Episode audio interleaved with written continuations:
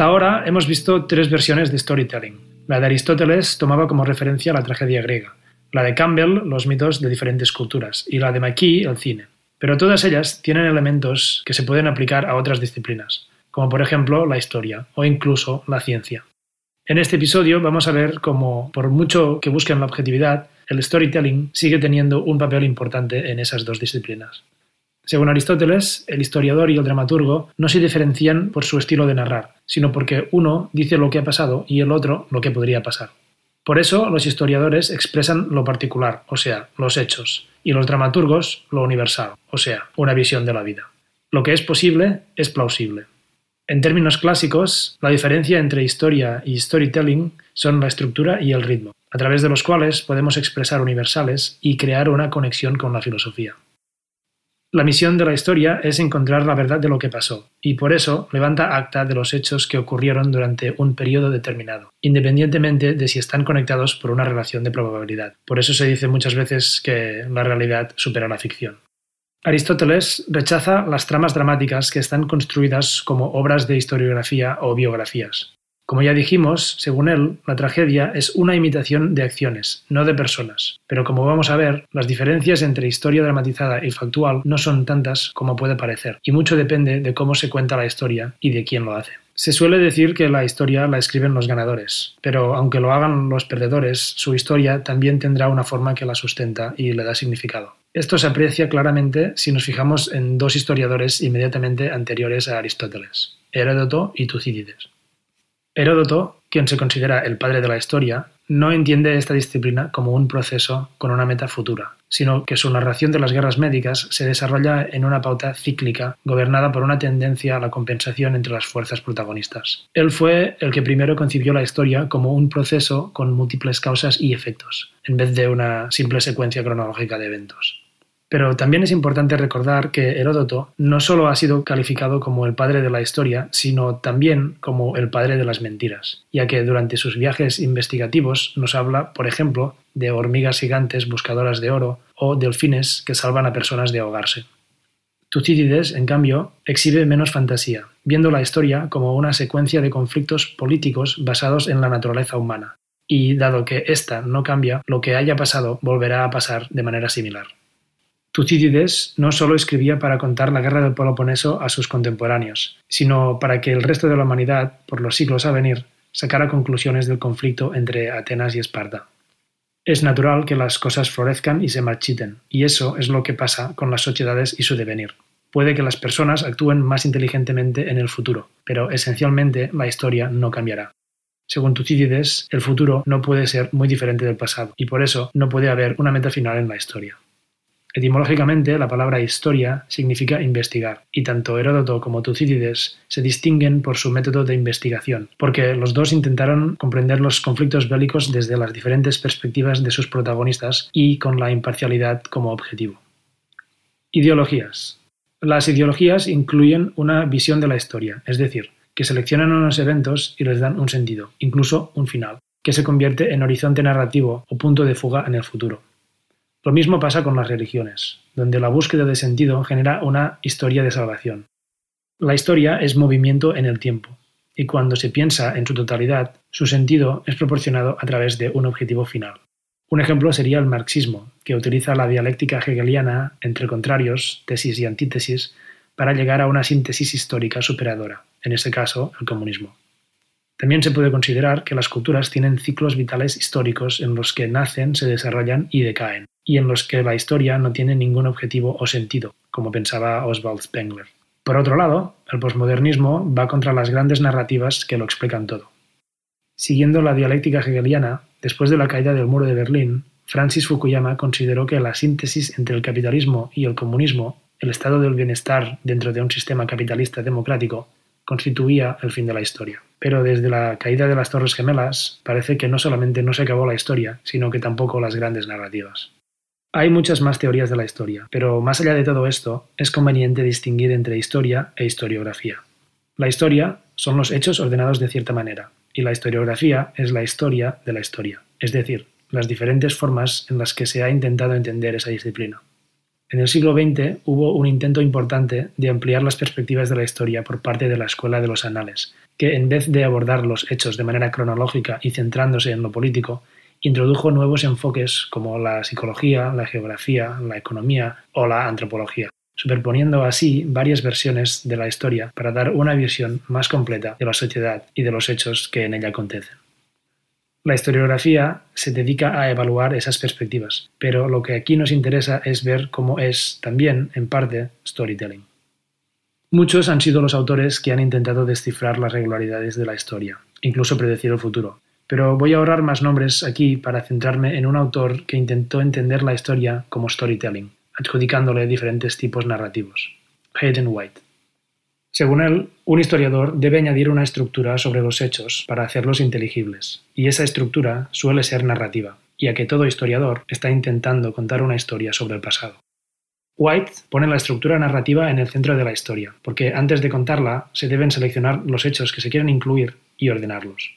La historia clásica ordena los hechos de manera cronológica y se centra en los eventos políticos o bélicos.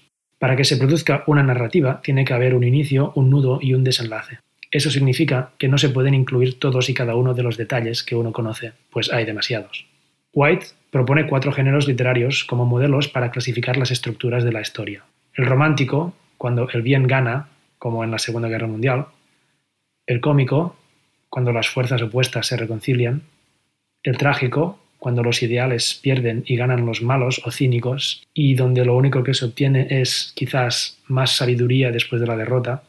Y el satírico, o sea, que nada tiene un sentido claro o definido, lo cual se podría parecer al argumento irónico que vimos en aquí.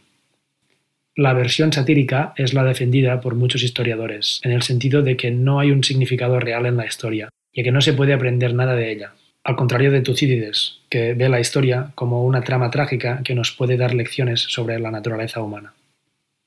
La visión histórica de Hegel, por ejemplo, se podría entender como el argumento cómico de reconciliación entre tesis y antítesis. Y un modelo de ello podría ser la superación de la oposición entre socialismo y capitalismo que desemboca en un estado de bienestar democrático, como sugirió Fukuyama después de la caída del muro de Berlín. Independientemente del género que se utilice, no hay una forma más realista que otra de abordar la historia. Más bien depende de la actitud de quien la cuenta, ya que si lo hace con actitud positiva o con la intención de justificar el presente, tendrá una visión romántica y optimista. Y si tiene una actitud pesimista, en cambio, encontrará índices de decadencia incluso en los momentos más estelares. Por otro lado, si lo que busca es la reconciliación entre los opuestos, tendrá una visión cómica. Y si tiene una actitud satírica, identificará contradicciones y sinsentidos constantemente para no llegar a ninguna conclusión concreta, lo cual no quiere decir que no se pueda aprender algo de eso también.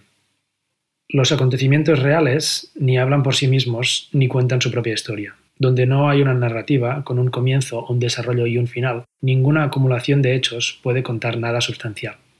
Como dijo Kant, las narraciones históricas sin análisis son vacías y los análisis históricos sin narrativa son ciegos. Hayden White nos recuerda que los hombres necesitan creer que lo que han creado no podría ser de otra manera, y así como necesitan un presente ordenado, también necesitan ordenar el pasado. Al elegir un pasado, están eligiendo un presente y usan el uno para justificar el otro, aunque al justificar retroactivamente el pasado, también invalidan la libertad que les permitió convertirse en lo que son. Así pues, la pregunta aquí sería si hay realmente libertad o si lo único que queda es la actitud con la que se cuenta cómo han ocurrido las cosas. Eso sería la libertad de escoger cierto género para entender la historia y de ahí ordenar los hechos que van a conformar su inicio, nudo y desenlace. Una serie de acontecimientos contados cronológicamente no constituye un relato, sino una crónica, es decir, una lista de eventos sin conexiones claras ni estructura. Hay historias que concluyen y otras que simplemente terminan. Un hecho histórico puede significar diferentes cosas dependiendo de dónde se sitúe en la narración. Por ejemplo, la muerte de Diocleciano puede ser el punto y final de la Roma pagana o el inicio del cristianismo medieval. Aunque se presente como completa, con el fin de tener sentido, cualquier narrativa histórica deja fuera muchos acontecimientos que podrían haber sido incluidos. White nos habla de la historia como ficción y considera que cualquier narrativa histórica tiene como finalidad, latente o manifiesta, demoralizar sobre los acontecimientos de que trata. Hegel afirma que un relato verdaderamente histórico debe tener una narrativa, es decir, una cierta forma, pero también un cierto orden político-social. Eso sería la visión del mundo de la que nos habla McKee, y que, en contra de lo que pensaba Aristóteles, da a todo historiador una dimensión filosófica. Solo así se pueden extraer la tesis y la antítesis para contraponerlas y dejar paso a la síntesis. Según Hegel, los periodos de felicidad y seguridad son las páginas en blanco de la historia, lo cual coincide con la idea de que el conflicto es la materia prima de las historias. Como se dice en periodismo, las buenas noticias no son noticias. Si no hay conflicto, no hay fricción, no hay discrepancia entre la intención y el resultado de una acción. Por lo tanto, poco queda registrado en la memoria. Sin conflicto no se puede aprender, pero eso no quiere decir que haya un aprendizaje concreto a extraer de todo conflicto. Cada ideología tiene una narrativa y una manera de entender la historia que hará que los conflictos se resuelvan a favor de dicha ideología. A eso se le llama sesgo confirmatorio, y es algo que pasa tanto en historia como en ciencia. Tendemos a interpretar la información de manera que confirme nuestras intuiciones. Los géneros actúan un poco como las lentes con las que se mira la historia. Son los que marcan la tendencia de nuestro sesgo. De hecho, algo parecido puede pasar con la ciencia. Thomas Kuhn propone que no hay una manera de entender la ciencia que sea definitiva, sino que lo que hay son ciertos paradigmas aceptados por la comunidad científica, y que cuando aparece uno nuevo que se adapta mejor a la realidad, éste pasa a constituir la ciencia normal. Pero eso no quiere decir que cualquier manera de entender la historia o la ciencia sea igualmente buena. Una narrativa que vaya en contra de la ley de la gravedad o la teoría de la evolución será fácilmente descartada. Pero no sería descabellado pensar que algún día varias de las teorías científicas ahora aceptadas vayan a ser suplantadas. De hecho, es la posibilidad de ser falsadas, es decir, cuestionadas y negadas, lo que, según Karl Popper, hace que las teorías se puedan considerar científicas y no meros dogmas. En historia, eso pasa incluso más acentuadamente. La forma cómica o trágica de entender la historia son igualmente realistas. Se podría decir que la sociología, en tanto que tiene aspiración de hacer una ciencia de lo social, también tiende a imponer su ideario sobre la realidad a través de un cierto relato. Pero cuando una disciplina o ideología se presenta como objetiva, automáticamente se convierte en ortodoxa y cierra las puertas a nuevas ideas. De eso habla Paul Feyerabend cuando acusa a la ciencia contemporánea de autoritaria por no permitir ningún tipo de disidencia. Los relatos científicos oficiales se han convertido en homogéneos para el pensamiento convencional y no aceptan alternativas. Si Kuhn decía que la ciencia no es más que la narrativa que mejor se adapta a la realidad, convirtiéndose así en paradigma aceptado por la comunidad científica, y Popper que una teoría, por buena que sea, tiene que ser falsable para ser científica, Feyerabend va más allá y dice que no hay un método científico, sino que todos son narrativas. El anarquismo epistemológico de Feyerabend niega la superioridad de la ciencia y propone un modelo libre en el que todas las teorías son bienvenidas, aunque no por eso todas tengan el mismo valor. Obviamente, esto tiene muchos problemas y ramificaciones filosóficas, pero nos sirve también para ver cómo incluso en la disciplina que más aspira a la objetividad, las historias juegan un papel relevante. Además, también hay un elemento importante de storytelling en la presentación de proyectos científicos, por ejemplo, en hacer una promesa de investigación y hacer que a la audiencia le importe. Pero eso lo abordaremos en otro episodio cuando hablemos del desarrollo de propuestas. Ahora volvamos a Hayden White. Según él, para poder ser considerado histórico, un hecho debe ser susceptible de al menos dos narraciones que registren su existencia. Si no pueden imaginarse al menos dos versiones del mismo conjunto de hechos, no hay razón para que el historiador reclame para sí la autoridad de ofrecer el verdadero relato de lo que sucedió. Esto nos refiere claramente al falsacionismo de Popper, según el cual una teoría solo es vigente mientras no se demuestre que es falsa, pero la posibilidad de que lo sea siempre debe estar abierta. El final de una narración histórica ofrece la posibilidad de moralizar, aunque no se haga explícitamente, sino a través de los hechos que se escogen para cerrar la secuencia de eventos. Como vimos en McKee, una vez se tiene el final, se debe reescribir la historia hacia atrás, ajustando la narrativa para que todo tenga sentido y adquiera una dimensión global. De hecho, White se pregunta si se ha escrito alguna vez un relato histórico que no estuviese imbuido por la autoridad moral del narrador, y responde que cuando en una descripción de la realidad hay narrativa, también hay moralidad, ya que el discurso narrativizante tiene la finalidad de formular juicios morales. Un historiador no nos puede asegurar que haya un sentido moral en la historia, pero tampoco lo contrario. De la misma manera, tampoco se puede asegurar que haya progreso en la humanidad o que no lo haya, porque eso depende del género que se escoja para narrar su historia. Ningún género es más científico que otro, pero el que se utilice para la narración comportará finalmente consecuencias moralizantes. La decisión entre géneros es crítica y todos debemos tomarla, porque no hay una forma neutra de entender ni la historia ni la vida. Voy a acabar con un par de ejemplos ilustrativos de cómo se puede concebir la historia y hasta qué punto un sentido de final es esencial para conferir significado a una narración.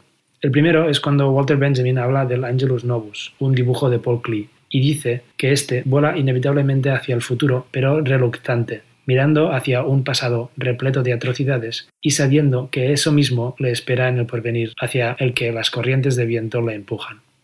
La idea de que el fuste de la humanidad está torcido, de que hay algo intrínsecamente estropeado en la naturaleza humana que hace que el devenir del mundo tienda a ser una tragedia, es muy común entre filósofos, historiadores y artistas. La melancolía es la enfermedad del pensamiento. Por otro lado, tenemos el Cándido de Voltaire, que cree que vive en el mejor de los mundos posibles, donde siempre pasa lo mejor que puede pasar, y si ocurre algo malo, es por un buen motivo. Esa actitud ingenua se desprende de una cierta manera de entender la historia y, sobre todo, de cómo se proyecta hacia el futuro. Los hechos son neutros, es al estructurarlos que les damos valor y que moralizamos a partir de ellos. Pero el sesgo valorativo siempre viene del que cuenta la historia. La ironía volteriana consiste en que, aun siendo una y otra vez contradicho por la realidad, Cándido, a través de Pangloss, su maestro, seguidor de Leibniz, no deja de tener una visión romántica de la historia, donde todo siempre acaba bien.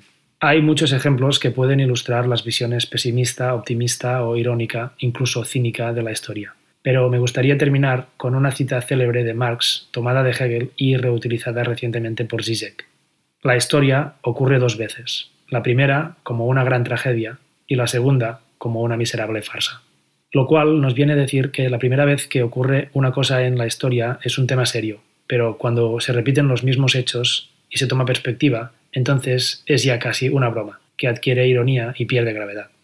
Marx decía eso en referencia a la falta de magnitud del golpe de Luis Napoleón Bonaparte, Napoleón III, comparado con el original del 18 de Brumario de su tío Napoleón I. Con la misma lógica, Woody Allen dice que la comedia es tragedia más tiempo y que, si se amplía la perspectiva histórica, un evento puede tomar nuevas dimensiones. Algo que hoy nos parezca muy serio o triste, en unos siglos podrá ser visto con humor. Así pues, se podría completar la cita anterior diciendo que la historia se repite, primero como tragedia, después como farsa y, en última instancia, ya como comedia. Como podemos ver, en storytelling, encontrar la distancia adecuada lo es todo. Y finalmente, como idea importante en este capítulo, me gustaría recordar una palabra clave de Hayden White. Esa palabra es emplotment, que significa, en inglés, entramar, es decir, poner en trama ponerle una trama a la historia. En su caso, se proponen varias categorías arquetípicas, la comedia, la tragedia, la trama romántica y la satírica, las cuales, como hemos visto, sirven para expresar ciertas ideologías. Por eso, el final que adjudicamos a nuestra versión de la historia es siempre moralizante, y el rol de las historias que nos contamos los unos a los otros, por muy verdaderas que sean, es el de conferir un sentido de desenlace.